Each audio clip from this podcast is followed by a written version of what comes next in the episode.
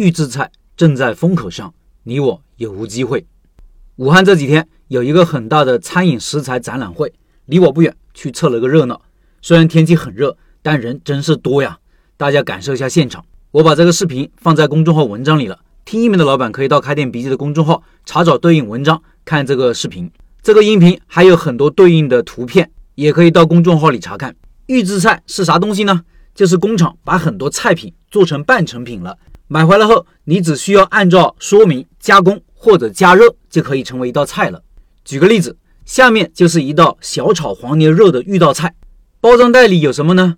没有成品里看到的芹菜呀、辣椒呀、蒜呀、油啊这些东西啊，包装袋里只有一百三十五克的牛肉、五克的腌酱和十克的调味汁。预制菜有些并不是说你买到加热就可以吃了，还需要加工的。下面是这份预热菜的需要你加工的一些步骤，有三个步骤。第一步需要解冻，然后倒入腌酱，搅拌均匀后静置五到十分钟。第二步，锅内放入辣椒、蒜丁、牛肉。爆炒，第三步加入小炒汁，继续翻炒三十秒。过程不算繁琐，只要有点点厨房经验，就可以把这道菜做出来。网上买这样一道包装好的预制的菜，大概需要多少钱呢？大概四十二块钱多一点。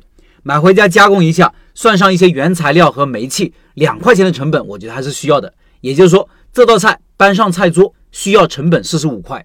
你会不会动心呢？我们来分析一下。对这种预包装食品感兴趣的人，肯定不会自己买菜稿，而是会对比外卖，来看看外卖的价格。我外卖平台上对比了一下我周边的店铺的价格，很多店铺都有这个菜。看了八个店，价格分别是二十八块八、六十九、三十八、二十九、四十九、十五块九、三十块九、二十八块八。有几个是纯外卖店，分量肯定要小一些。正常价格大部分在四十块钱到七十块钱之间。减掉满减的优惠，价格还要低一些。也就是说，预制菜的价格没有很大的优势，而且还要自己加工，还需要去菜市场买配菜。估计大部分人会直接点个外卖算了。换我也肯定直接点外卖。不过我要悲伤的告诉你，你点的外卖也许就是预制菜做出来的。躲得了和尚躲不了庙。是的，预制菜现在一般的家里餐桌上比较少，但是不代表没有市场。据我所知，很多商家，尤其是外卖店。预制菜就用的比较多。刚刚给大家看的价格是京东、淘宝上的，是面向普通消费者的。厂家面对商家肯定是不同的价格体系，要低一点点，但低不了很多。不过预制菜给商家带来了很多其他的好处：第一，相对标准化，减少了厨师的工作量，口味也会相对稳定，这就减少了对于厨师的依赖。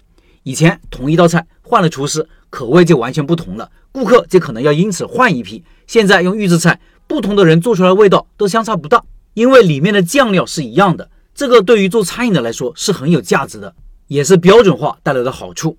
第二，减少了采购量，以前可能要赶早摸黑去菜市场买菜买肉，现在网上下单就可以解决一部分工作。第三，降低了损耗，预制菜包装好了放冰箱储存的时间要长很多，而一般的菜和肉如果生意不好，浪费就比较多。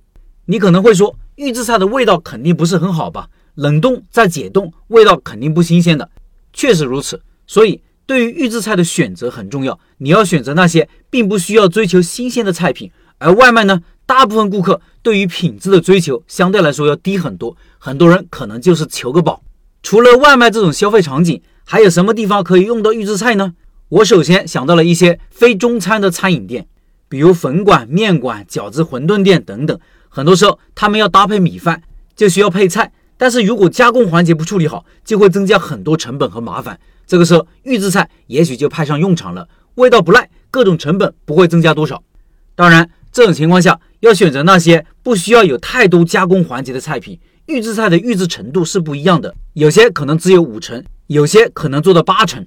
还有一些啥地方可以用得着呢？一些做酒席的公司或者做团餐的公司，尤其是针对农村酒席的公司，他们流动性强，今天在这里，明天在那里。